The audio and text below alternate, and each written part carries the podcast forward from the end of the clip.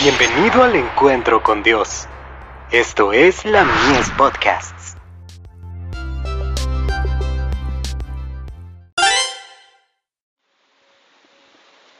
La fe por la cual vivo. La rebelión. Mas vuestras iniquidades han hecho división entre vosotros y vuestro Dios, y vuestros pecados han hecho ocultar su rostro de vosotros para no oír. Isaías 59, verso 2. El mal se insinuó con Lucifer, el cual se rebeló contra el gobierno de Dios. Antes de su caída, era el querubín cubridor, notable por su excelencia. Dios lo hizo bueno y hermoso, y muy semejante a la deidad misma. Comentario Bíblico Adventista. Tomo 4.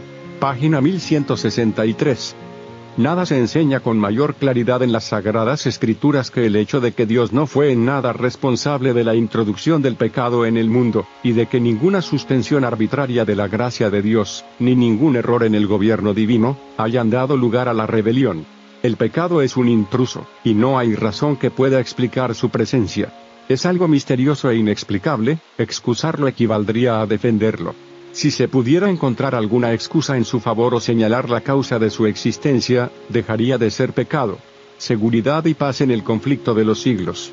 Página 546 y 547. Poco a poco, Lucifer llegó a albergar el deseo de ensalzarse.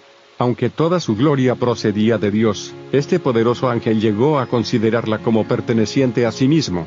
Descontento con el puesto que ocupaba, a pesar de ser el ángel que recibía más honores entre las huestes celestiales, se aventuró a codiciar el homenaje que solo debe darse al Creador.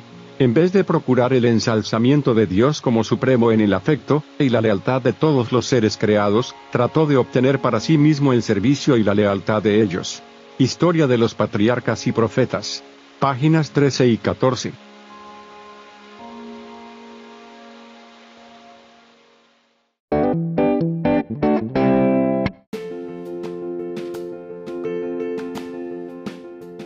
Visítanos en www.ministeriolamies.org para más contenido.